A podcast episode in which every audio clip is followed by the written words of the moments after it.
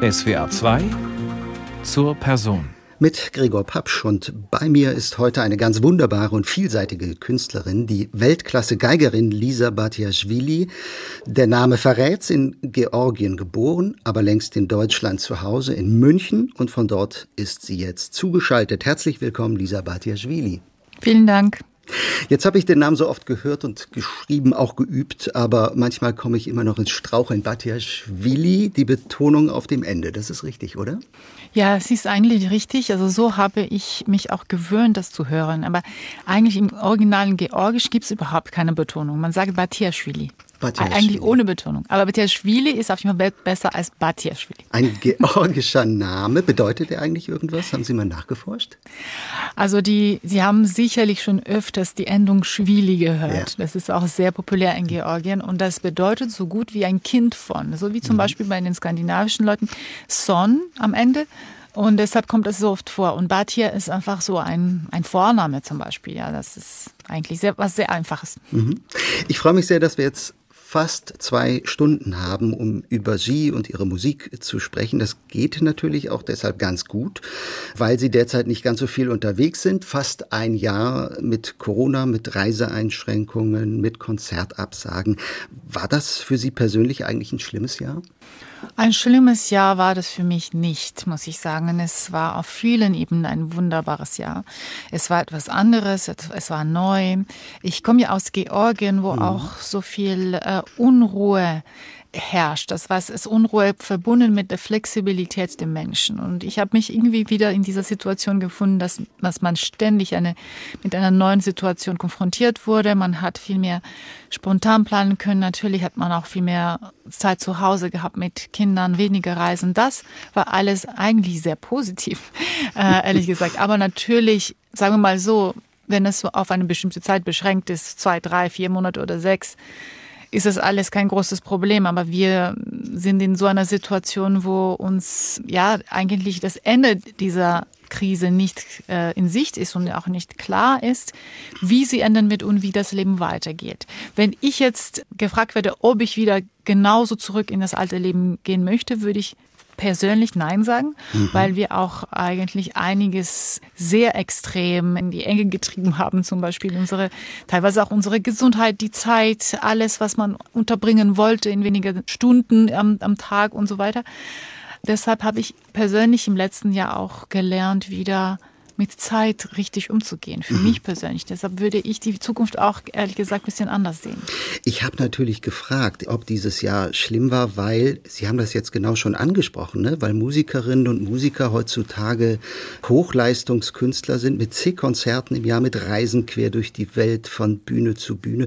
Wenn das dann plötzlich nicht mehr geht, dann bricht für viele vielleicht eine Welt zusammen. Aber ich höre jetzt bei Ihnen raus, Sie konnten daraus wirklich auch Positives ziehen. Ja, wie gesagt, ich spreche nur von meiner persönlichen mhm. Erfahrung und mir ist aber trotzdem ganz klar bewusst, was in der Welt passiert, wie schlimm das die Situation für die Künstler ist, wie schlimm die Situation auch für Jugendliche ist. Das ist das, was mir am meisten Sorgen bereitet. Es sind auch meine Kinder, deren Schulbetrieb eigentlich völlig einfach kaputt ist. Und in diesem Alter ist es natürlich ganz wichtig, dass man diesen Alltag hat, dass man die anderen Jugendlichen sieht, dass man Kontakte mit den Lehrern hat, dass man nicht ständig vor dem Computer sitzt. Und das ist etwas, was mir noch viel mehr Stress bereitet als mein eigenes Künstlerleben.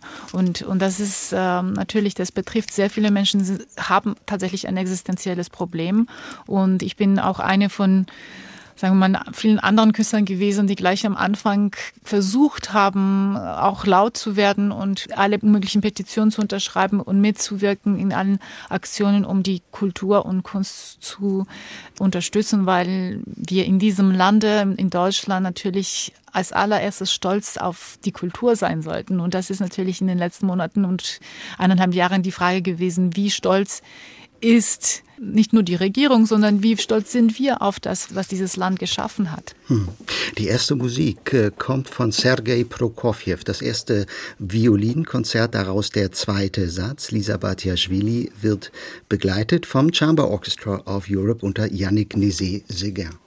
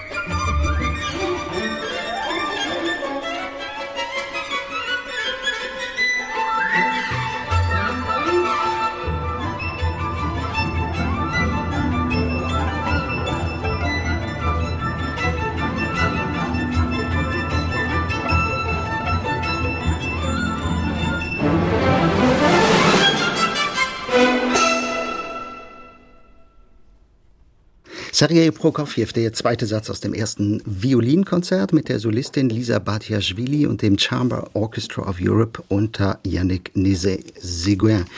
Lisa Batiashvili, die Geigerin aus Georgien, ist heute bei uns und hat russische Musik mitgebracht. Wunderbar klangvolle Musik, äh, Frau Batiashvili. Was verbinden Sie mit diesem Konzert speziell? Ja, das Prokofjew-Violinkonzert Nummer eins ist das Werk, was ich eigentlich ziemlich früh einstudiert habe. Und zwar am Anfang meiner Zeit in Deutschland. Da war ich so zwölf Jahre, zwölf, dreizehn. Da hat mir mein damaliger Lehrer, Professor Mark Lubotsky, der leider jetzt vor einigen Monaten verstorben ist, der hat mir dieses Werk äh, gegeben und gesagt, so, jetzt schaust du mal, was du damit machen kannst. und das war für mich natürlich eine sehr, also für, damals für die 13-Jährige eine riesige Herausforderung, weil ich mich mit dieser Art Musik noch gar nicht beschäftigt hatte. Mhm. Inzwischen ist das eins meiner Lieblingskonzerte geworden. Ich finde, dieses Konzert hat etwas unglaublich Feines und Zärtliches und, und, spritzig und so viele Charaktere in einem relativ kurzen Violinkonzert äh, mit dieser unglaublich himmlischen Thema am Anfang und auch am Ende. Das heißt, das Violinkonzert ist tatsächlich was ganz Besonderes für mich und vor allem das auch mit diesem Orchester, Chamber Orchestra of Europe und Yannick Nézet-Séguin aufgenommen zu haben, das war natürlich für mich eine wirklich besondere Erfahrung. Sie haben mir geschrieben, das sei so etwas wie eine Familie für Sie.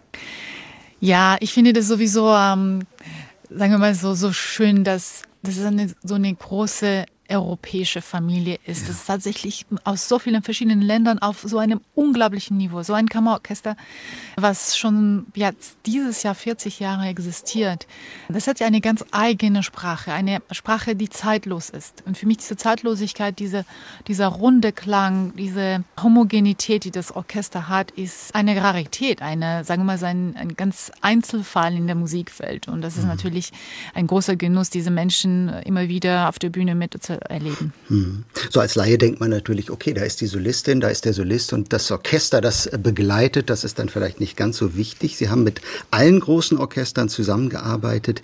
Erleben Sie das oft, dass es mit dem einen besser geht als mit einem anderen, dass sich da eine Beziehung aufbaut, nicht nur für ein Konzert vielleicht? Auf jeden Fall. Und ich glaube, mein Leben, wenn ich jetzt denken würde, was das Wertvollste ist an einem Leben eines Solisten, in, in meinem Fall ist es auf jeden Fall die, die äh, Beziehungen mit den anderen Musikern. Und das fängt natürlich an, auch als wenn man als Solist da steht und Orchester mit sich hat, was ein musikalisches Niveau hat, wo man das Gefühl hat, einfach, dass man die Ideen austauscht, dass man mhm. die Energie austauscht und gar nicht überhaupt nicht dran denkt, dass jemand jemanden begleitet. Natürlich, Begleitung muss sowohl das Orchester als auch der Solist können, weil es gibt viele Stellen in einem Violinkonzert, wenn, wenn der Solist begleitet. Und diese Zusammenspiel, diese Konversation, die man sozusagen auf der Bühne hat, mit diesen Orchestern wie Chamber Orchestra of Europe oder andere großartige Orchester heute, ist auf jeden Fall möglich. Und das macht mich glücklich, weil alles, was ich bin und was ich kann, kann ich durch diese Erfahrungen. Ein Traumorchester, haben Sie mir geschrieben, sind die Berliner Philharmoniker. Was verbindet Sie mit ihnen? Also die Berliner Philharmoniker, sagen wir so, Anfang dieser Geschichte in meinem Kopf mhm. äh, ist noch, liegt sehr weit zurück in meine Kindheit.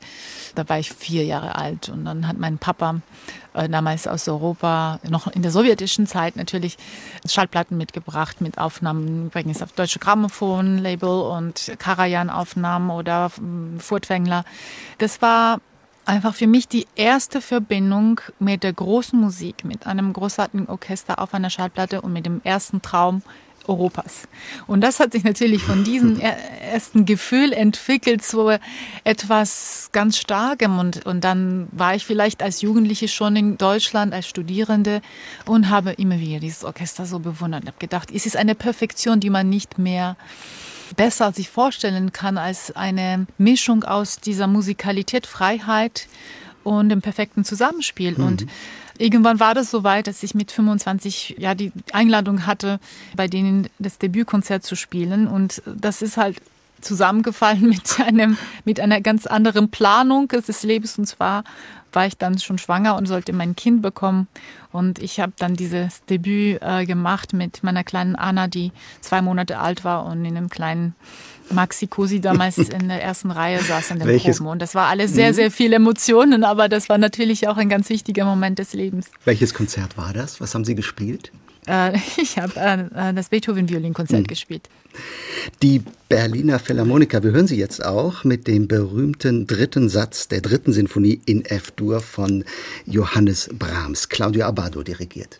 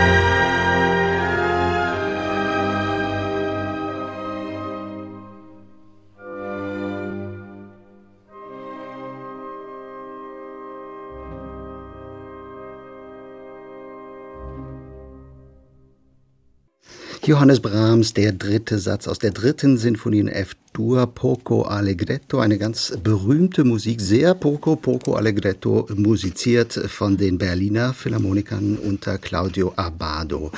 Lisa Batiashvili, Brahms, die Sinfonien, für Sie die größten Meisterwerke, das ist mein Statement, was Sie mir geschickt haben vor der Sendung.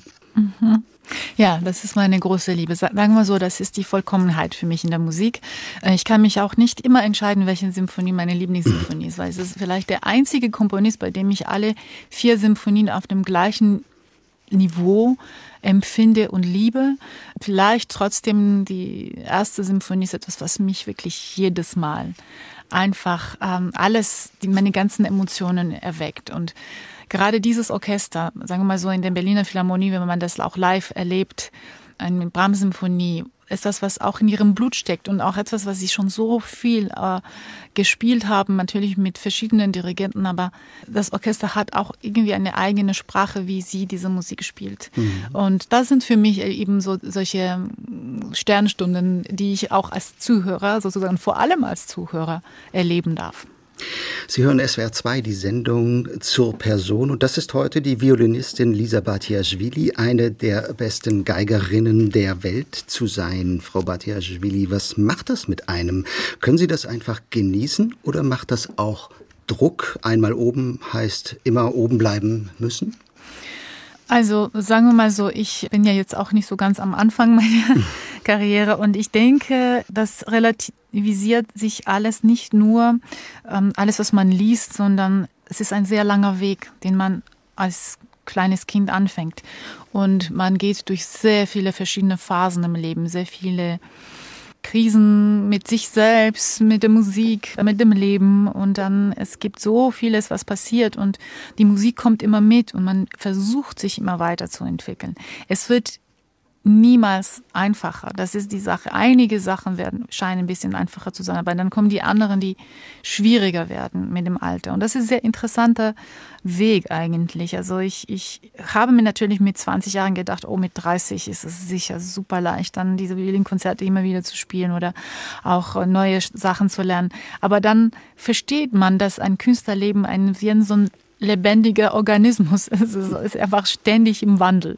Und deshalb ist das, was von außen passiert, ist natürlich bin ich restlos dankbar für alles, vor allem für die ganzen wunderbaren Einladungen, die man bekommt von, von Orchestern und Veranstaltern und natürlich auch vom Publikum. Aber ich denke, wir jeder Künstler ist sein eigener, sozusagen sein eigener Lehrer und Kritiker, der in meisten Fällen auch sehr genau schaut, dass man nicht nachgibt, dass man nicht das Niveau verliert und vor allem immer, immer nach vorne geht, in eine oder andere Art und Weise. Es ist natürlich, man sagt immer musikalisch, aber das kann auch technische Sachen sein oder Sachen, die man einfach anders spielen möchte. Und dieser Weg ist so vielfältig, dass man dann in dem Moment dieses einer der besten in, in, in der Welt eigentlich nicht mehr als Hauptsache sieht, sondern etwas, worauf man natürlich sehr dankbar ist, aber wo man weiß auch, wie viel Arbeit dahinter steckt. Und das ist für uns alle so.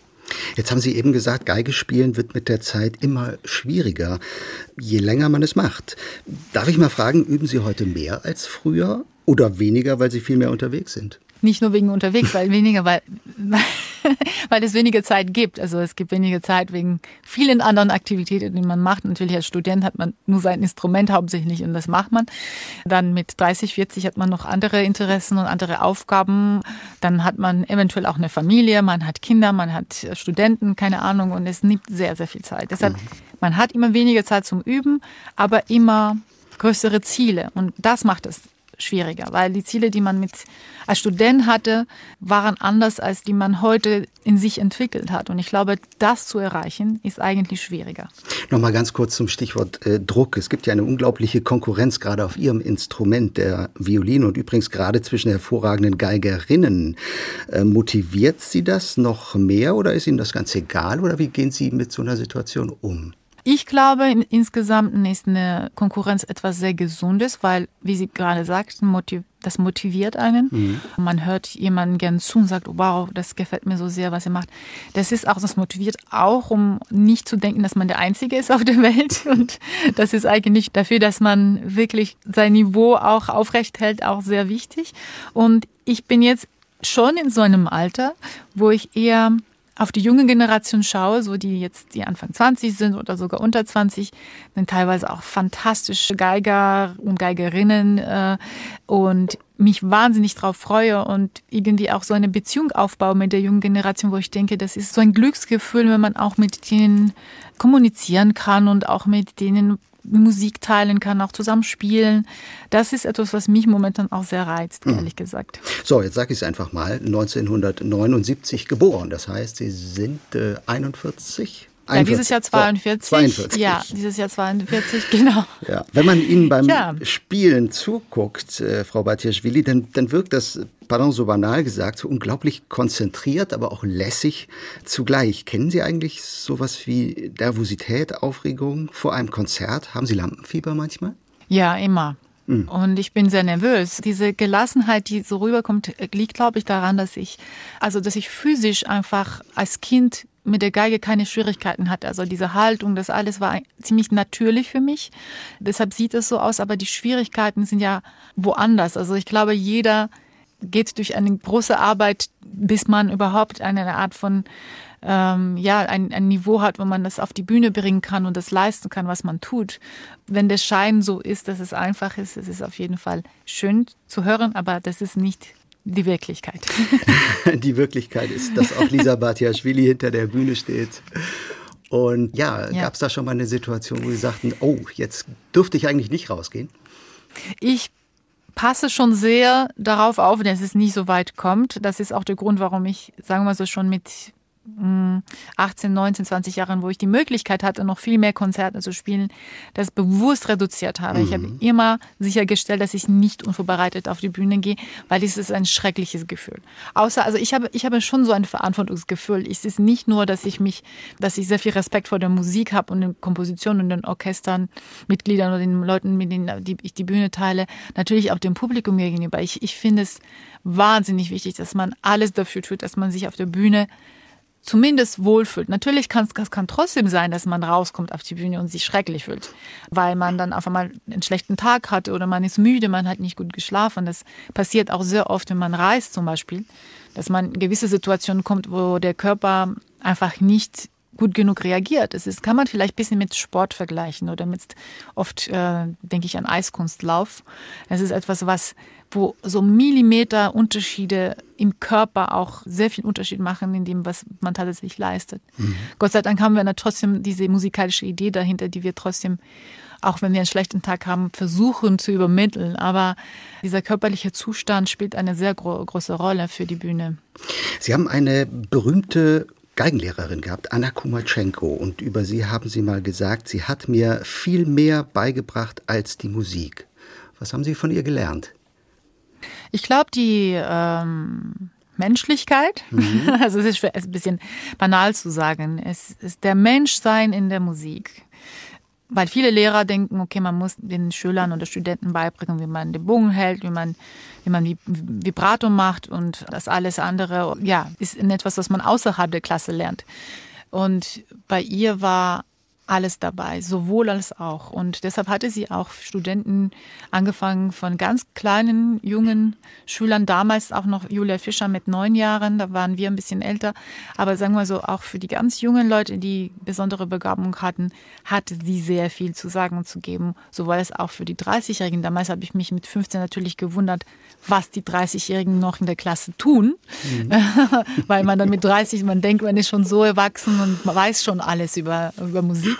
Inzwischen bin ich diejenige, die vielleicht nicht in den letzten zwei Jahren, aber noch vor nicht so langer Zeit noch gerne zu Anna ging und ihr mal was vorgespielt haben, aber oder einfach nur gesprochen haben über die Problematik, über die diese Komplexität des Musikerseins und das ist eben ein Mensch, der lebenlang was zu sagen hat und vor allem diese Großzügigkeit hat, die sie mit ihren äh, Studenten teilt. So, wir springen jetzt in Ihre Heimat. Jetzt kommt Musik aus Georgien von Sulkan Zinzadze. Ich hoffe, ich spreche den Namen richtig aus. Wollen Sie vielleicht zu dem Komponisten was sagen?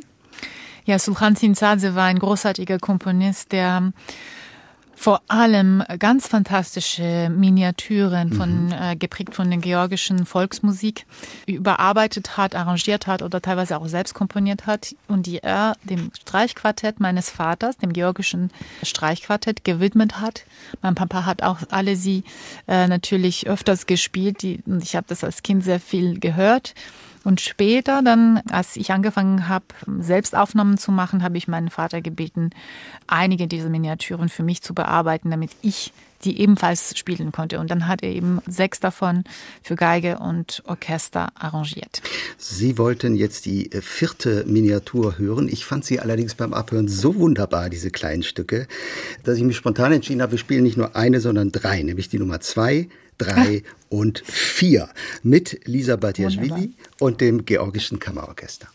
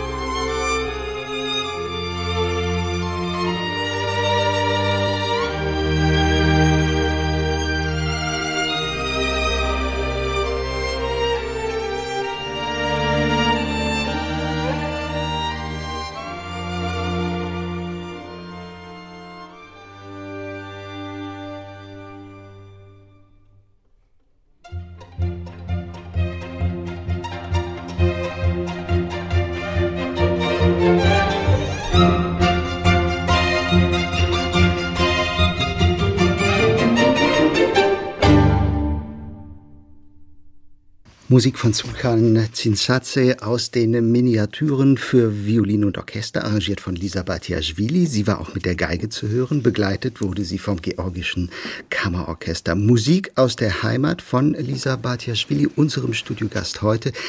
Was geht in Ihnen vor, wenn Sie diese Musik hören? Was bedeutet Ihnen diese Musik? Ja, sehr vieles. Also natürlich erstens die ganzen Erinnerungen an die Kindheit, aber auch die neuen Erfahrungen mit meiner Heimat. Und hm. zwar ist es so, dass ich, ich bin natürlich mit elf, zwölf nach Deutschland gekommen, habe hier weiter gelebt und studiert, praktisch alles hier gemacht. Also eine Weile lang ging ich auch kaum zurück in meine alte Heimat. Jetzt ist es aber so, dass ich in den letzten fünf bis zehn Jahren immer mehr äh, in meiner Heimat gewesen bin und auch da immer mehr aktiv wurde sowohl als Musikerin als auch einfach als Mensch und auch jemand, der gerne zurück zu seinen Wurzeln geht und auch äh, ganz neue Sachen entdeckt. Und die neue Entdeckung, die ich gemacht habe, ist, war meine Liebe und meine, äh, wie soll ich sagen, mein, äh, mein Verlangen, der neuen Generation in Georgien auch was zurückzugeben, auch sie zu, ein bisschen zu unterstützen. Und das gibt mir unglaublich viel Kraft für alles, besonders in dieser schwierigen Zeit, weil ich auch das Gefühl habe, dass dieser Kontakt mit der Zukunft auch besteht, die auch sehr viel natürlich an meine Kindheit erinnert. Mhm. Und das hm. sind einfach sehr viele gemischte Emotionen, die dabei eine Rolle spielen. Sie haben im Frühjahr die Lisa Batjaschwili Stiftung gegründet, die Musikerinnen und Musiker in Georgien unterstützt. Erzählen Sie uns davon, wie und wem Sie da helfen können? Ja, also es ist so, in den letzten Jahren hat sich das so entwickelt, dass der Kontakt angefangen hat mit einigen sehr also hochbegabten, das kann ich wirklich ohne Hemmungen sagen, hochbegabten georgischen Künstlern von elf bis zwanzig Jahre in verschiedenen Altersgruppen, aber dann auch verschiedenen Instrumenten. Einer ist Komponist zum Beispiel. Und dann habe ich einfach verstanden, dass diese Verbindung weitergehen muss und weitergehen wird. Ich habe das Glück, auch sehr viele großartige Musiker hier in Europa zu kennen. Und vielleicht kann ich auch diesen jungen Leuten helfen, auch Verbindungen zu schaffen zu den richtigen Lehrern oder zu den Maestros, die dann sie, sie, sich anhören, diese wunderbaren Leute, und dass sie einfach ihren Weg finden. Heutzutage ist es, glaube ich, noch ein Stückchen schwerer geworden, seinen Weg zu finden, weil es einerseits ist natürlich die Möglichkeit zu reisen, also außerhalb Corona-Krise, äh, was natürlich in meiner Kindheit noch schwierig war. Das macht es einiges einfacher, aber andererseits es passiert so viel auch im Netz, dass man dass man ein bisschen den Überblick verloren hat, wer was macht, wohin. Also einen ganz klaren Weg einzuschlagen als Künstler, dafür braucht man die richtigen Menschen um sich herum. Die braucht man ja sowieso immer. Und ich glaube, das macht einen jungen Künstler auch aus, mit wem man wann zu tun hatte und welche Menschen einen gefördert haben. Und das ist natürlich für mich ein, ein großes so große Motivation, diesen Leuten auf diesem Wege zu helfen. Und deshalb kam diese Idee der Stiftung, weil natürlich braucht man auch die finanzielle Seite. Das ist mit allem verbunden. Da arbeiten wir auch ganz hart daran, dass wir Menschen dazu motivieren, auch zu spenden oder Mitglieder unserer, unseres Vereins zu werden, damit diese junge einige außererwählten junge Musiker Georgiens, es sind jetzt momentan vier oder fünf in Frage, die dieses Jahr unterstützt werden, dass sie ähm, ja ihre Träume verwirklichen können und vor allem ihren Weg sozusagen die Möglichkeiten eröffnen, um einfach ihrem, ihr Talent so viel wie möglich zu bereichern und auch einfach weiterzuarbeiten. Mhm. Sie haben gesagt, ich möchte Georgien etwas äh, zurück geben. Sie sind ja 1990 aus Georgien nach Deutschland gekommen. Das ist 30 Jahre her. Eine Generation. Und wenn Sie heute nach Georgien kommen, welche jungen Musikerinnen und Musiker treffen Sie dort an? Welche Situationen finden Sie vor? Wissen Sie, es ist ganz mhm. unglaublich. Die, die, politische Situation ist, ähm, es war so eine richtige Achterbahnfahrt für Georgien in den letzten 30 Jahren. Es ging mal sehr schlecht, dann ging das wirklich aufwärts, Anfang 2000 und jetzt ist es wieder sehr turbulent. Was Politik angeht, ist natürlich auch geografische Lage, die sehr schwierig ist. Zwei wichtige Regionen Georgiens sind okkupiert durch, durch russische Truppen und man würde denken, dass alles sozusagen daran leidet. Aber ich habe noch nie so ein Gefühl gehabt, dass die Jugend und vor allem die Jugend in der Musik so strahlt und so unglaublich viel Energie hat wie jetzt heutzutage. Es gibt eine ganze Generation von jungen Musikern, die einfach unglaublich viel machen, auch untereinander. Die, die treffen sich, die machen Musik zusammen, sie nehmen die Sachen auf, die sind so vielfältig und vielseitig auch. Ich kenne einige, die ganz klassische Ausbildung haben und auf dem Konservatorium sind und gleichzeitig aber auch fantastische Jazzmusik spielen oder Pop oder die singen und spielen oder spielen verschiedene Instrumente und dirigieren, komponieren. Das ist eine Vielfalt und eine Freude, die momentan äh, zu sehen und zu hören ist in Georgien unter den jungen Leuten, die mich begeistert und die ich auch fast als Beispiel nehmen für die Zeit, weil ich kenne nicht so viele Länder momentan, in denen es eine Strömung an, an jungen Musikern kommt, die einfach so viel zu geben hat. Und das war einer der Gründe, warum ich äh, auch diese Stiftung gegründet habe, weil das konnte ich einfach nicht übersehen. Und ich denke, aber diese Leute, natürlich sehe ich mich auch ein bisschen in ihnen, aber ich sehe dann dass es etwas ganz Neues gekommen ist durch diese mehr Freiheit. Natürlich bin ich mehr in der sowjetischen Zeit aufgewachsen. Heutzutage hat man ein bisschen mehr Freiheit, so oder so, mehr Informationen. Und diese Leute sind einfach, ja, die sind wie Kometen. Schön. Jetzt kommt eine Musik, mit der man nicht unbedingt eine Kindheit in Georgien zu Zeiten der Sowjetunion verbindet, nämlich Ella Fitzgerald. Und äh, das müssen Sie vielleicht erklären, warum Sie diese Musik ausgesucht haben. Ja, also Jazz, äh, Verbindung mit Jazz, es war für meine Eltern ganz wichtig und wir waren eins von wenigen Familien in Georgien, die Schallplatten hatten. Also natürlich Porgy and Bess von äh, Louis Armstrong und Ella Fitzgerald war etwas, was täglich bei uns gespielt wurde und ich kann mich sehr gut erinnern, so Freunde kamen von meinen Eltern, man hat sich hingesetzt, ähm, äh, vielleicht für einen Tee oder für ein Glas und dann hat man sich das angehört und es war natürlich auch verbunden mit dem Traum vom Westen, von der Freiheit.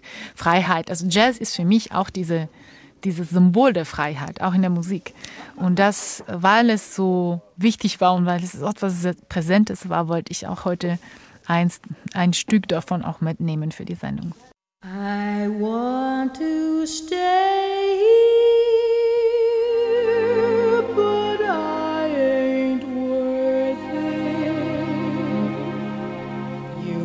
too decent to understand. For when I see him, he hypnotizes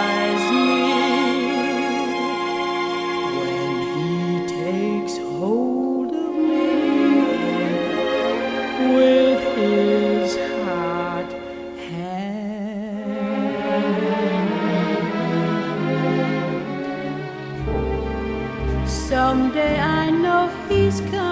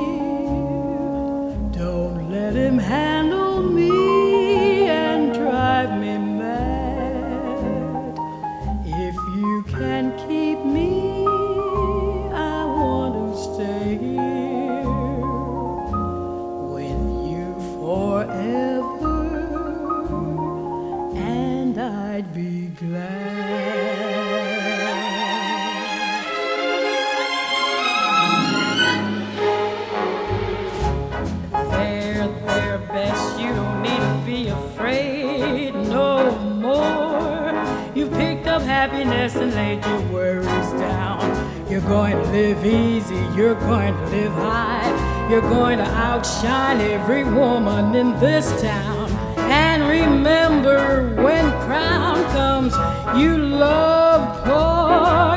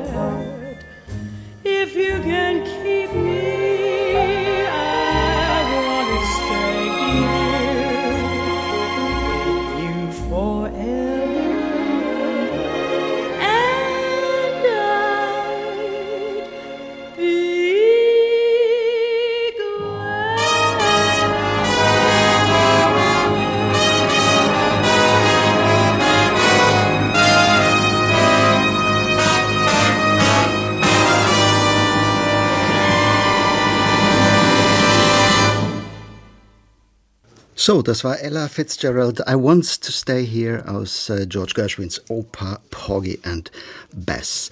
Lisa Batiashvili in Georgien geboren 1979, damals georgische Sowjetrepublik in der Hauptstadt Tiflis, mit zwei Jahren schon nach einer Geige verlangt oder so ein geigenähnliches Instrument. Da können andere noch nicht laufen. Stimmt die Geschichte? ja, ja, die stimmt. Also ich habe ständig Kinder gesehen zu Hause, die Geige gespielt haben. Ich meine, das waren Schüler von meinem Vater und natürlich wollte ich auch eine Geige haben, weil sie waren relativ jung auch, so manche fünf, sechs bis zehn Jahre alt. Ich dachte sowieso in dem Alter, dass alle eine Geige spielen, alle Menschen irgendwas spielen. Das war meine Gesellschaft damals und äh, tatsächlich war das so, dass so ein kleines Instrument mitzuhaben, das war auch etwas sehr gemütliches und das hat etwas. Ich hatte leider keine Geschwister zu Hause, auch später mhm. nicht, wovon ich auch sehr gelitten habe, muss ich ganz ehrlich sagen.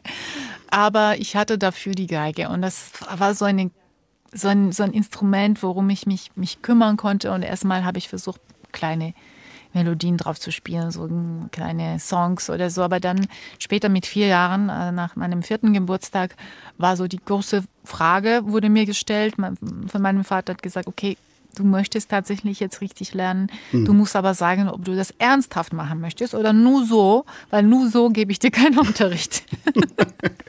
also, und dann äh, mit vier Jahren stand ich da genau und dann musste ich diese Antwort ja hergeben. So, da hat also die zweijährige Lisa eine, ja, was war das, eine 16., 32. Geige in der Hand gehabt. Mit vier Jahren wurde daraus ja. eine Achtelgeige und dann sollte sie sich schon entscheiden, mache ich das später oder nicht.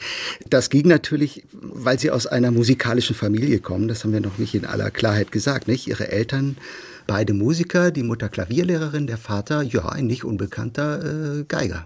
Ja, ganz genau. Also meine mhm. Mutter, äh, dadurch spielte ich auch beide Instrumente die ersten Jahre. Ich liebte Klavier. Ich habe auch viel einfach versucht vom Blatt zu spielen, die, diese Bach-Invention zum Beispiel oder Mozart-Sonaten. Ich habe damals ähm, das für mich gemacht und dann parallel Geige gespielt. Mein Vater war eigentlich recht berühmt, weil in damaliger Zeit gab es nur wenige Musiker, die international tätig waren. Also aus Georgien vor allem, weil diese Ausreise war immer ein Riesenproblem.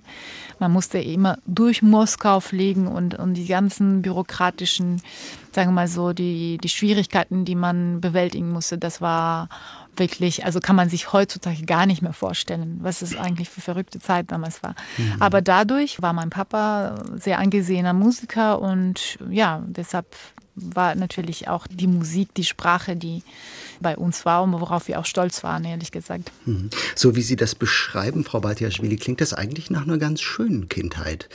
Und äh, dazu kommt Ihr Vater, Sie haben es gesagt, als bekannter Geiger, musikalisch ganz gut vernetzt.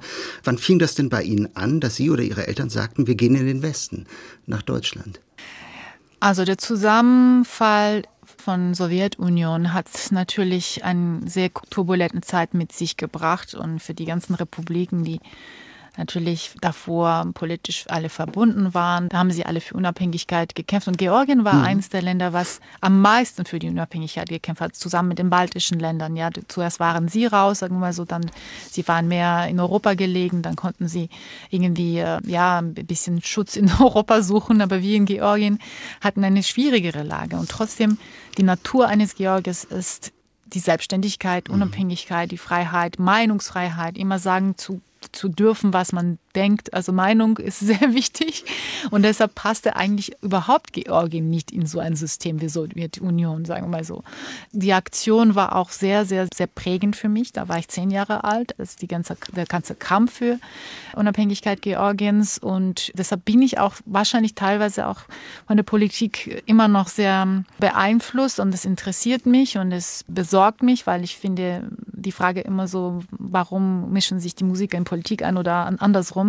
Ich finde, wir sind alle beteiligt, weil Politik ist leider Teil unseres Lebens, ja, leider mhm. oder Gott sei Dank. Und, und wir können uns nicht komplett ausschließen aus mhm. dieser Sache. Und ich natürlich als Georgierin umso mehr. Und ja, das war dann der Moment gekommen in 91, als innerhalb Georgiens große Unruhen gab, weil jeder wollte dann an die Macht. Und natürlich ganz am Anfang dieser neuen Zeit ist jedes Land in einer katastrophalen Situation. Wie geht man mit sowas um? Also das war für die Georgier natürlich eine sehr schwierige Zeit. Und dann verstanden meine Eltern, dass es für mich, vor allem für mich, wichtig war, in dem Moment in den Westen zu gehen, einfach um meinen ja, meine Sicherheit einfach zu garantieren. Ganz mhm. einfach. Also wie es mit Ihnen in Deutschland und Ihrer Familie dann weiterging und auch äh, wie Ihr politisches Engagement durchaus immer wieder aus Ihnen herausbricht, will ich mal sagen, darüber reden wir gleich. Vorher hören wir eine Musik, die sich mit ja, äh, dem verbindet, wie Ihr Vater sie vielleicht auch geprägt hat. Wir hören Dimitri Schostakowitsch, den dritten Satz aus dem dritten Streichquartett mit dem Borodin-Quartett absolute Musik, haben Sie mir geschrieben. Was meinen Sie damit? Also ich glaube generell Musik von Schostakowitsch ist auch etwas, was sagen wir mal so, das, das ist für mich ein Bild von einer mhm. Zeit, Bild von einer, von einem Zustand eines Menschen in dieser Zeit. Und das ist für mich auch sehr schmerzhaft. Also wenn ich zum Beispiel das Violinkonzert von Schostakowitsch spiele, das Nummer eins, ist eines der Stücke, was mich am meisten von innen frisst. Es ist, es ist ein bisschen komisch zu sagen, aber ich bin am Ende, wenn ich das Stück gespielt habe, bin ich fix und fertig. Und ich, ich sage es nur, weil ich glaube, es steckt so viel dahinter. Und diese Streichquartette waren ebenfalls auch etwas für zum Beispiel das Quartett von meinem Vater. Es ging immer um Leben und Tod, wenn sie das gespielt haben. Und deshalb ist es für mich eine ganz starke Musik.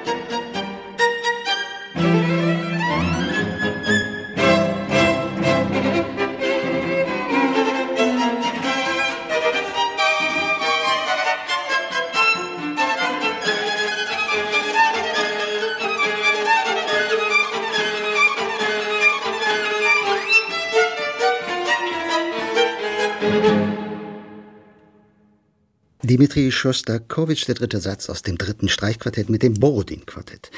Lisa Batiashvili ist bei uns heute, Geigerin. Sie sind 1991 äh, mit den Eltern nach Deutschland gekommen. Da waren Sie elf. Gab es da bei Ihnen persönlich Erwartungen, Hoffnungen, Sehnsüchte?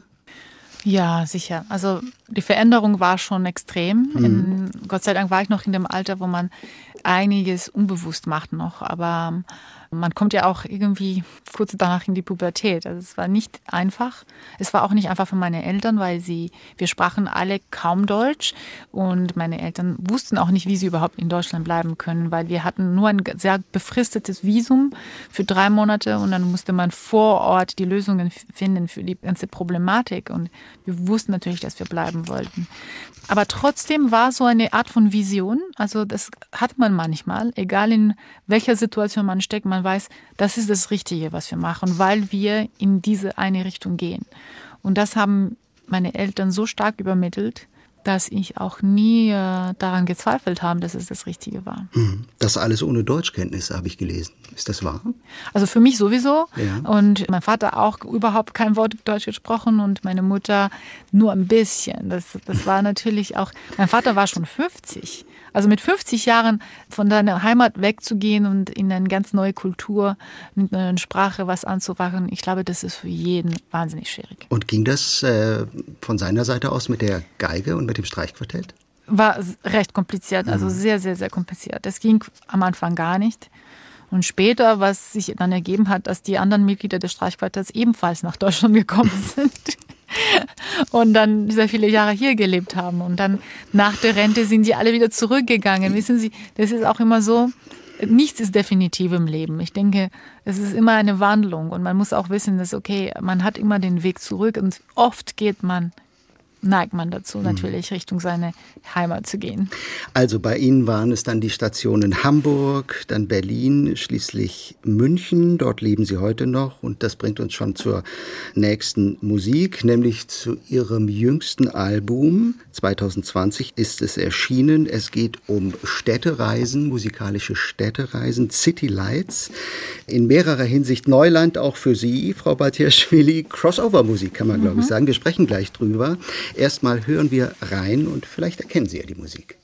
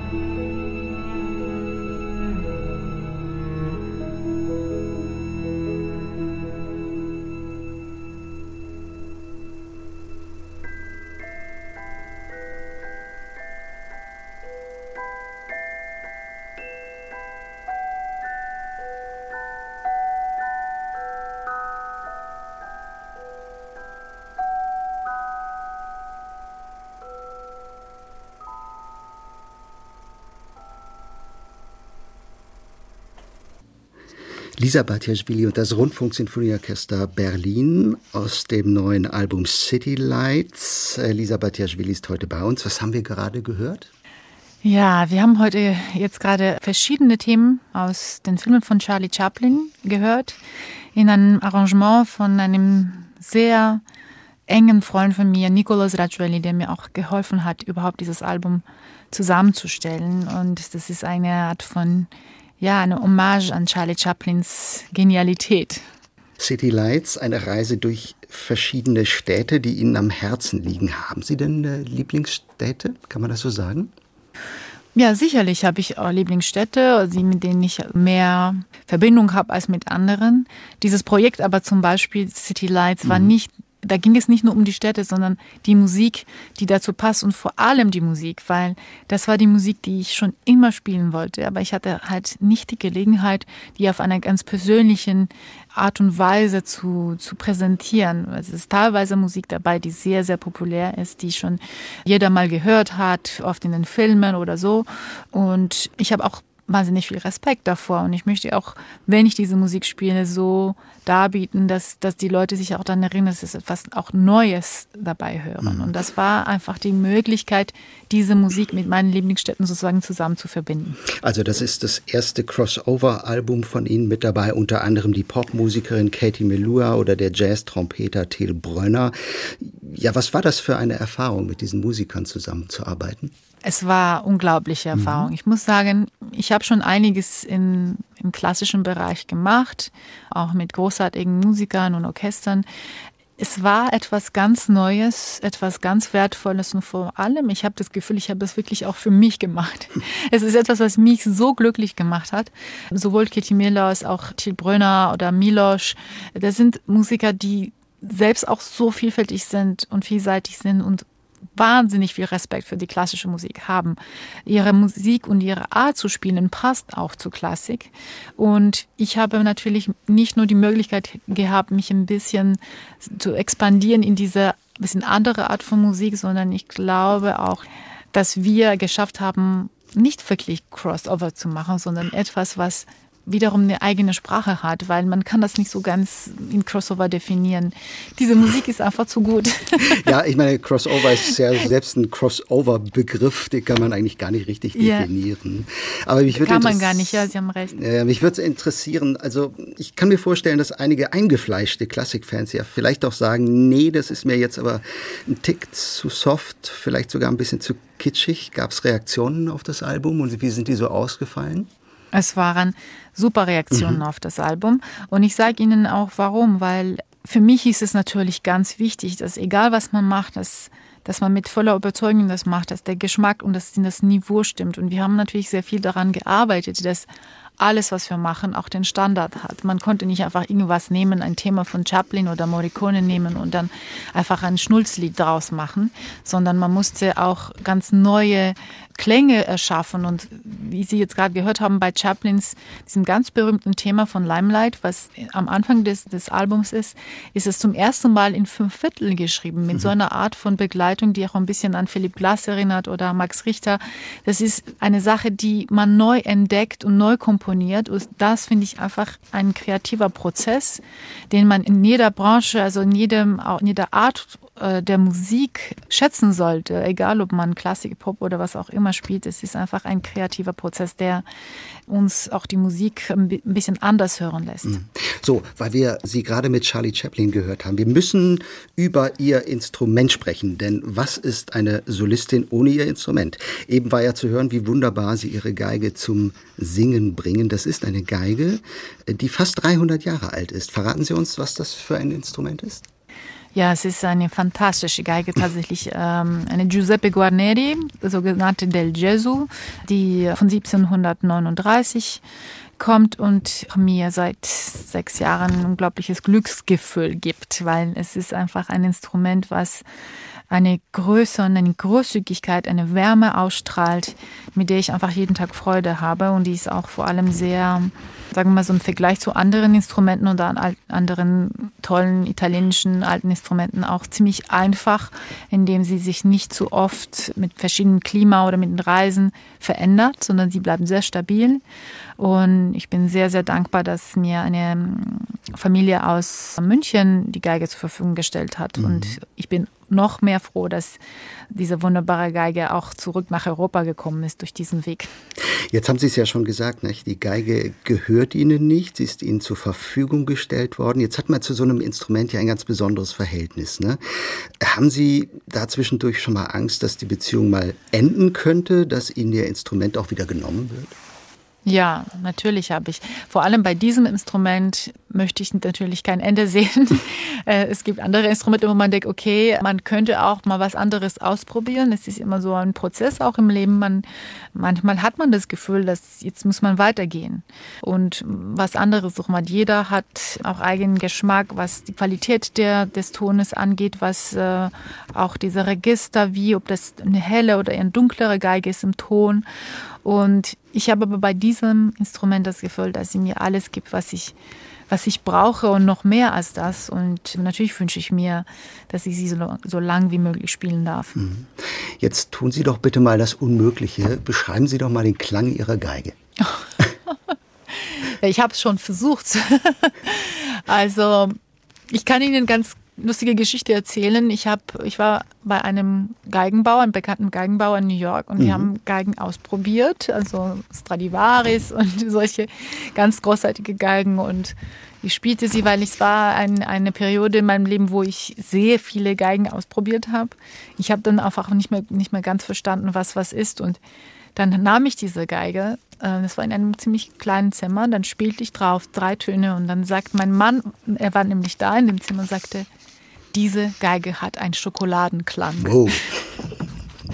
Und diese Schokolade auf einmal die so schön schmilzt und diese Zartbitter habe ich mir einfach vorgestellt und es passt wirklich genau. Wenn man das so in einem Wort zusammenfassen möchte, ist es ein Schokoladenklang und es ist eine Geige, die sowohl in einem tollen als auch in einem schlechten Saal wunderbar klingt. Mhm. Das ist natürlich etwas, was alle Geiger suchen. Das ist so dieses große Thema jedes Geigers, ein Instrument zu finden, was mh, gegen ein Orchester von 100 Leuten auch durchkommt, in einem schlechten Saal durchkommt, ähm, dass das laut genug ist, aber trotzdem eine feine Qualität hat mhm. und nicht, äh, nicht nur laut klingt. Und äh, ja, so kann ich einfach sagen, dass diese Geige einfach mir das alles gibt. Und ja, das ist einfach eine große Freude. Also der zart-bitter Schokoladenklang von Lisa Batiaschwilis Geige. Das Gute an der eingeschränkten Reisenmöglichkeit ist ja gerade, man muss keine Angst haben, äh, die Geige zu verlieren. Also das hört man ja immer mal wieder, dass äh, Geiger und Geigerinnen die Geige mal im Zug liegen lassen und dann ist sie weg. So befallen Sie oh, solche Ängste auch manchmal? Ja, also äh, ich versuche nicht daran zu denken, mhm. weil sonst könnte ich überhaupt nicht mehr reisen. Es kann immer alles Mögliche im Leben passieren, aber es ist so mit eigenen Kindern. Man tut alles dafür, dass es nicht passiert. Noch ja. ein Stück vom Album City Lights und zwar eine Musik, die zeigt, wie perfekt Lisa Batiaschwili ihr Instrument beherrscht, auch wenn es darum geht, mit Vogelstimmen zu konkurrieren.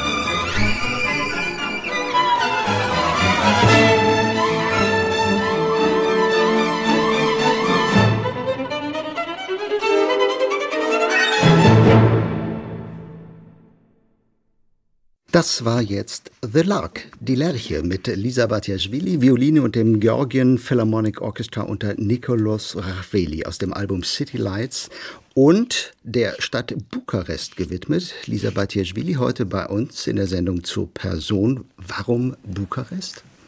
Ja, in diesem Fall Bukarest nicht nur als die Stadt, sondern mhm. als die ganze Kultur de, des Geigenspiels, diese unglaublichen Freiheit und Mutes, die die Geiger dort haben, auch mal an die Grenzen zu gehen. Und ich, ich liebe diese Musik. Es ist ja nicht nur diese Zigeunermusik, die man so sagt, sondern es ist ja auch sehr viel anderes. Diese ganze Einfluss, der dieser Ort hat auf große Komponisten, wie zum Beispiel Enesco oder Bartok, das ist einfach so eine Tradition, die ich unbedingt auch mitnehmen wollte auf diese CD, weil das geht wirklich um die, das teuflische Geigespielen.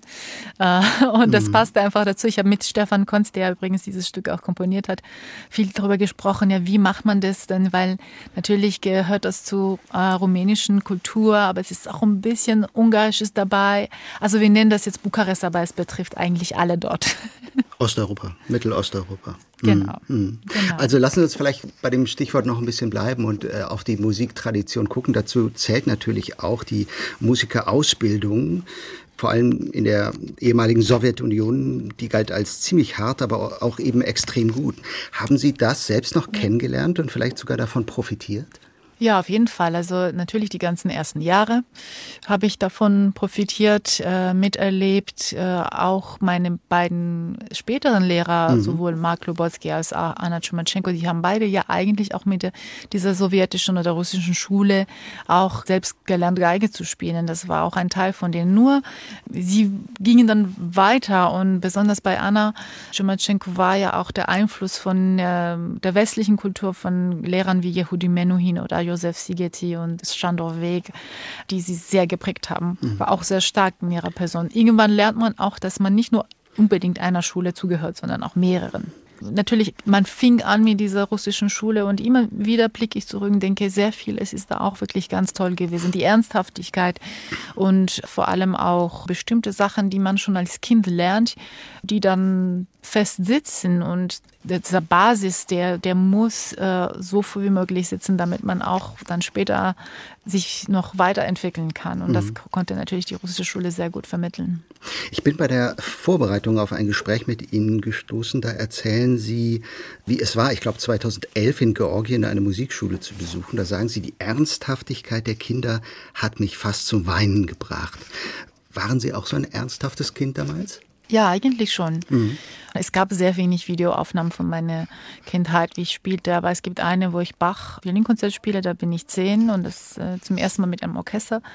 Und ich bin, ich weiß nicht, ich bin sowas von konzentriert, also da gucke ich immer so jetzt und denke, das, das ist unglaublich, dass ich das in dem Alter geschafft habe, weil heute ist man natürlich, man versucht sich immer trotzdem stark zu konzentrieren. Aber wenn ich jetzt zurückblicke, es ist schon ein sehr großer Wille dabei.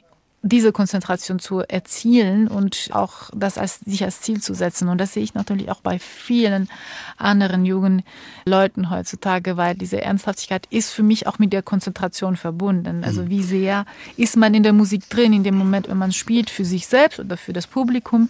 Und das ist eine, natürlich ein, ein, eine der wichtigsten Voraussetzungen überhaupt, um bestimmte Ziele zu erreichen als Künstler. Sie wirken, äh, darf ich das mal so sagen, so vernünftig, wenn Sie über Ihre Karriere, über das Üben reden und so weiter. Gab es bei Ihnen eigentlich auch mal Krisen mit Ihrem Instrument? Also wir haben vorhin gesprochen, aus Ihren Teenagerjahren hatten Sie da auch einfach mal keinen Bock oder gab es in Ihrem Leben mal eine Alternative zur Geigenkarriere? Ja, also Alternative weiß ich nicht, aber, aber es gab Krisen, die aber nicht damit zu tun hatten, dass ich keinen Bock hatte, sondern ich war unzufrieden mit mir selbst. Mhm. Und da, deswegen hatte ich vielleicht keinen Bock, aber nicht, weil, weil mich Musik gelangweilt hat oder ich lieber was anderes gemacht hätte. Nur war natürlich immer in meinem Hinterkopf der Gedanke, ich bin hier für diesen Grund. Also ich bin jetzt in Hamburg und studiere hier an der Musikhochschule mit 12, 13 Jahren als Stückstudent, weil ich Geige spiele und weil ich das weitermachen soll. Und es, es war immer später genauso. Und ich denke, was bei mir so diese Balance oder dieses Gleichgewicht gebracht hat, war der Wunsch der Familie. Also schon sehr früh, eigentlich schon mit 18, 19 Jahren habe ich gedacht, es kann einfach nicht sein, dass man nur Geige spielt und nur Konzerte spielt, sondern man, man braucht auch ein Zuhause, in dem man die Menschen hat, die man liebt und die, die einen lieben und immer wieder dieses Gefühl bekommt, dass das Menschliche, das Irdische auch sehr wichtig ist und nicht nur diese, dieses Leben als teilweise egoistischer Künstler, weil wenn wir nur Künstler sind, dann wünschen wir uns natürlich, dass die Welt um uns dreht und nicht wir uns anpassen. Und natürlich, sobald man eine Familie gründet und Kinder hat, merkt man, was das reale Leben, was, was, was die Realität ist. Mhm. Und dieser Wunsch hat mir, glaube ich, geholfen, auch nicht mein ganze, nicht nicht wirklich alles nur für Musik zu geben oder das versuchen auszugleichen. Mhm. Und das hat natürlich auch seit große Schwierigkeiten, aber, aber auch, äh, ich glaube, auch eine Art Erfüllung. Mhm. Ein Satz noch vielleicht zu Ihrer Karriere, die ja wirklich jung gestartet hat. Äh, Sie haben mit 16 Jahren den zweiten Platz beim Sibelius-Wettbewerb in Helsinki gewonnen. So jung hat das niemand vor Ihnen geschafft. Manche werden da vielleicht übermütig, überheblich, äh, größenwahnsinnig. Bei Ihnen war das nicht der Fall. Sie hatten offenbar auch gute Freunde, Berater, die Ihnen geholfen haben, auf dem Teppich zu bleiben. Einer der Mentoren, habe ich gelesen, später war der Pianist Alfred Brendel. Äh, was verbindet Sie mit ihm? Ja, er ist ein ganz wichtiger Mensch, auch in meinem Leben. Naja, er hat eigentlich mein Debütalbum bei EMI damals, was ich in 1999 gemacht habe, gehört. Wir hatten uns noch nie begegnet und äh, auch nicht gekannt. Und dann schrieb er einen Artikel darüber in der Neue Zürcher Zeitung. Und als ich es gelesen habe, konnte ich nicht glauben. Also, dass der große Alfred Brendel sowas über mich schreibt. Und das war so die, die erste Begegnung mit ihm erstmal so auf diese Art und Weise. Und dann natürlich äh, bin ich später ähm, zu ihm nach Hause gegangen und habe mich persönlich bedankt, sagen wir mal so. Und dann fing unsere Freundschaft an. Wir sind immer noch im Kontakt. Also das ist ein, einfach eine, ja, es gibt einige Menschen, die eine Geschichte schreiben, nicht nur als Musiker, sondern auch als Person, als die Persönlichkeit. Und mhm. natürlich solche Menschen um sich zu haben. Also solche Leute wie er oder auch später dann Daniel Barenboim oder auch Anna Schumatschenko und andere. Das, was sie alle gemeinsam haben, ist, dass diese Menschen das Leben eines Künstlers sehr langfristig sehen. Und keiner von diesen Künstlern großartigen Künstlern würde einem sagen, jetzt mach mal schnell, ja, das musst du machen, ja, solange du jung bist, weil sonst später hast du keine Zeit, sondern es ist genau das Gegenteil. Lass dir Zeit. Du musst dich auch anderweitig entwickeln. Du musst die Zeit haben zu denken und zu überlegen, auch die schweren Zeiten durchzumachen und Natürlich, wenn man diese Menschen auch um sich herum hat, neigt man dazu, auch diese Art von Entscheidungen zu treffen und nicht eben diese Hochmut zu kriegen und zu sagen, super, jetzt habe ich einen zweiten Preis beim Wettbewerb, jetzt bin ich der Beste. Nein, genau das Gegenteil eigentlich. Jetzt mhm. kommen neue, jetzt kommt die neue Verantwortung. Was ist der nächste Schritt? Und so habe ich das auch schon damals, ehrlich gesagt, gesehen. Noch ein Name, Martha Argerich, eine Künstlerin, die Sie sehr bewundern. Wir hören sie jetzt mit dem dritten Satz aus Robert Schumanns Klavierkonzert in A-Moll, Opus 54. Nikolaus Harnoncourt leitet das Chamber Orchestra of Europe.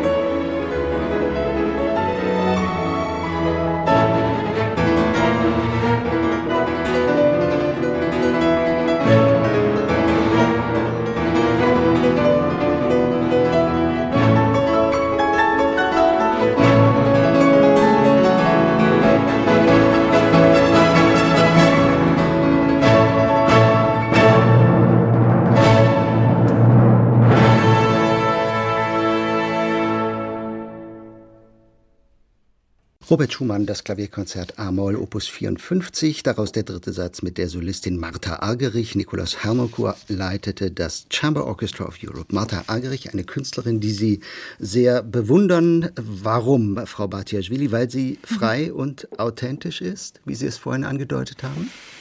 Ja, also natürlich als erstes sei es eine vielleicht die großartigste Pianistin, die wir haben und immer noch heute, nach so vielen Jahren.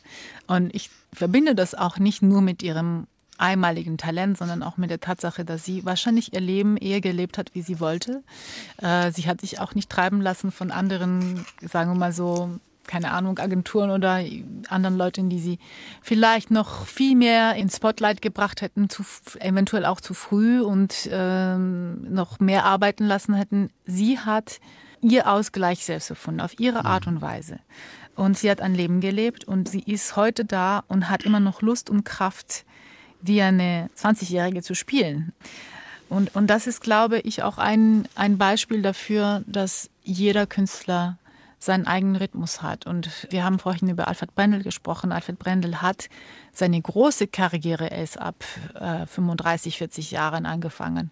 Das sagt er auch immer. Und das ist ein, das wäre heute eigentlich unvorstellbar, weil man denkt, dass jeder schon mit 20 so viel gemacht haben muss und man muss so aktiv sein. Ich glaube, diese Tatsache, dass ein Künstler auch ein Leben hat, in dem sich ab 40 nur vieles verändern kann, ab 50. Und wenn man noch 70 ist und gerne auf der Bühne steht. Das ist etwas Beispielhaftes und deshalb ist für mich Martha eigentlich eine Freiheit äh, eines Künstlers, die ich sozusagen so definiere, weil diese, diese Dame das auch natürlich auch in ihrem Spiel sehr ganz, ganz stark ausdrückt. Hm. Jetzt muss ich mal fragen, wer passt eigentlich auf Sie auf, dass Sie sich nicht übernehmen, Frau Batierschwili? Ähm, naja, als erstes ich selbst und, und, und auch alle anderen. Ja. Sagen wir mal so, meine Eltern, obwohl sie so viel dafür gemacht haben, dass ich so weit komme überhaupt und die Ausbildung und sowas, diese Vision gehabt haben, sie sind die Ersten, die mir sagen, bitte arbeite nicht zu viel weil sie das auch so sehen. Und, und mein Mann und meine Kinder natürlich wollen auch, dass ich nicht an meine Grenzen gerate. Und oft ist es so, dass dass man sehr emotionell wird, je mehr Projekte man macht. Da ist natürlich sehr viel innere Kraft mit beteiligt und man gibt zu viel. Und wenn man sehr viel gibt, ist man irgendwann auch entleert.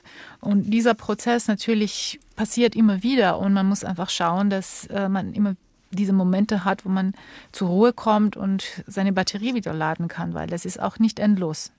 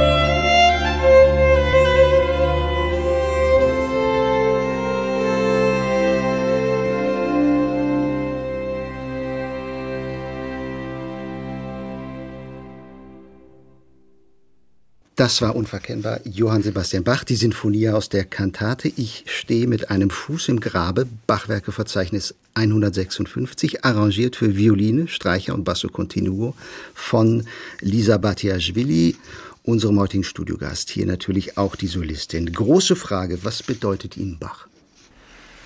Oh, also ich bin zu klein, um über Bach zu sprechen. ja, also die Struktur, die er gehabt hat, ähm, es ist, um es ganz einfach zu beschreiben. Und natürlich auch die Verbindung mit, mit einer, einer Kraft, die über uns steht. Also es ist egal, wie man das benennt, aber diese Kraft ist spätestens, wenn man Bachs Musik hört, ist präsent. Und das hat eigentlich wenig mit der Religion selbst zu tun, sondern damit, dass dass äh, diese Kraft uns durch das Leben führt. Und die Struktur in Bachs Musik ist auch etwas, glaube ich, was eine was einen Weg gezeigt hat an alle anderen Komponisten, die danach kamen.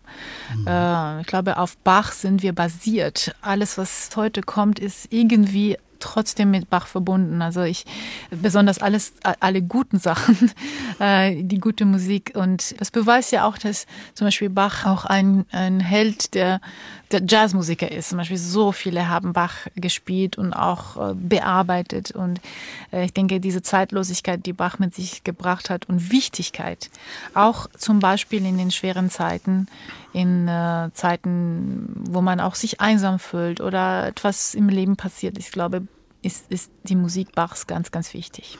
Sie hören SWR 2, die Sendung zur Person. Gast im Studio Lisa Batiaschwili, Stargeigerin, zweifache Mutter. Und dann gibt es noch eine weitere Seite von äh, Lisa Batiaschwili. Das ist die Frau, die sich politisch, gesellschaftlich engagiert, von der Batiaschwili Stiftung haben wir schon gehört. Da ist äh, vor allem noch ein Ereignis im Gedächtnis 2014, ein Konzert zusammen mit dem Dirigenten Valery Gergiev, ein erklärter Freund des russischen Präsidenten Wladimir Putin. Sie haben damals als Zugabe ein Stück gespielt, Requiem für die Ukraine eines georgischen Musikers. War das ein politisches Statement und äh, wünschen Sie sich solche Statements eigentlich mehr von Künstlerinnen und Künstlern heute? Jeder muss es für sich entscheiden. Ich glaube, etwas, es, es muss etwas Natürliches sein. Wenn man es spürt, dass man diese Statements machen muss, dann sollte man sie auch machen. In meinem Fall musste das sein, ähm, nicht nur wegen der Ukraine und wegen des Krieges, die damals angefangen hat. Das betrifft natürlich auch teilweise mein Land und meine Vergangenheit. Ich habe entschieden, mit der Musik zu sprechen. Ich wollte dieses Konzert bewusst nicht absagen, sondern auch die Möglichkeit nutzen, eben das zu machen und auch mal zu schauen, wie es ist, diese Erfahrung gemacht zu haben. Und ich fand das sehr wichtig, weil sehr oft sind die friedlichen Menschen, die vernünftigen Menschen, die fairen Leute oder die, die auch eine Art von, ähm, ja, die Vernunft mit sich bringen, still hm. und lassen Menschen reden, die unsere Gesellschaft in die Unruhe bringt und Unruhe stiftet, also die Extremisten links oder rechts, ist es egal, oder auch Unterstützer von, von aggressiven Politikern. Und wenn diese Menschen zu viel Macht bekommen und zu viel ans Wort kommen, dann haben sie natürlich auch sehr viel Macht über uns und über alles, über unsere Zukunft und alles, was passiert.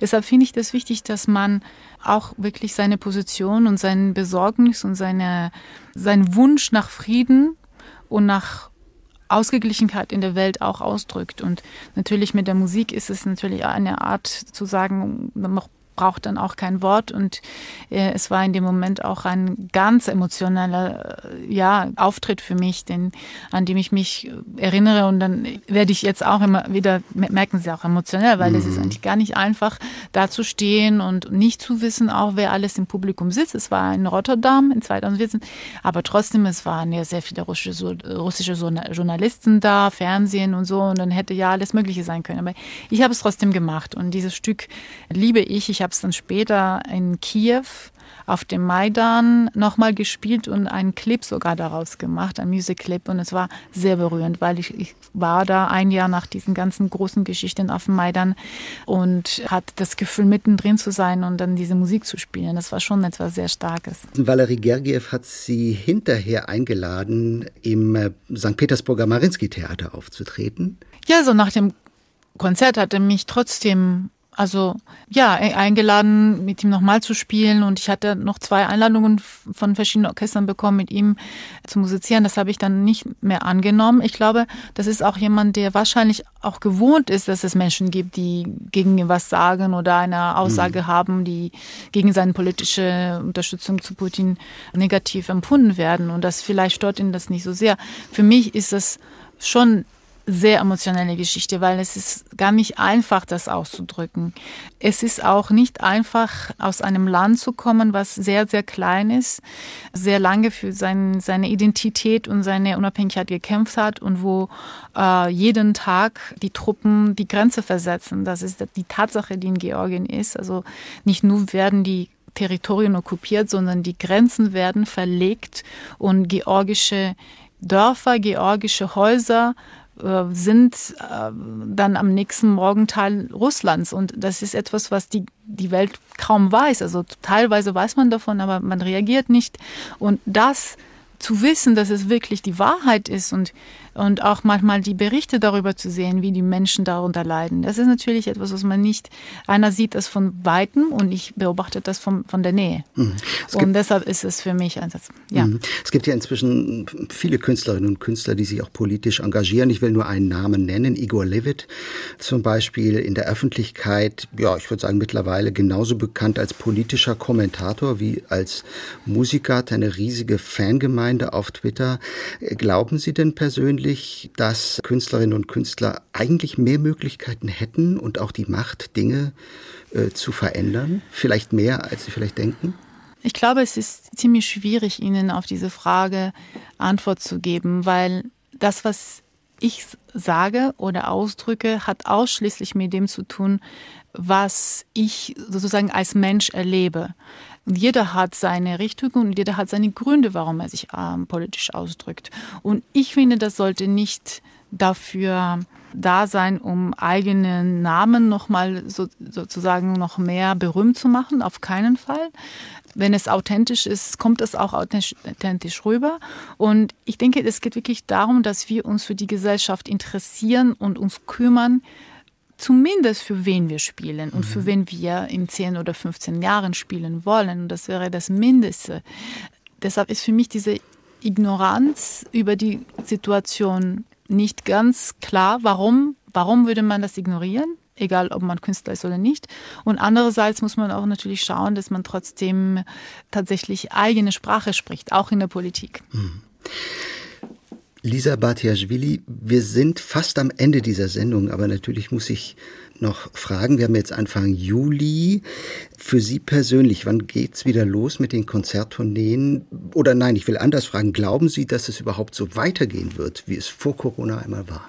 Ich würde es für mich nicht wünschen, dass es genauso weitergeht, mhm. aber ich würde es der Welt natürlich wünschen, dass die Orchester wieder zurück auf die Bühne kommen, dass die Künstler wieder reisen dürfen.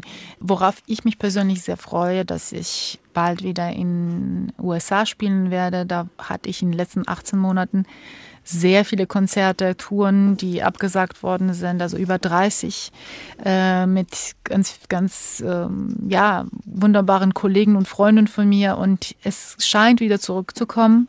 Mindestens hofft man. Also die erste Reise steht auch bald an.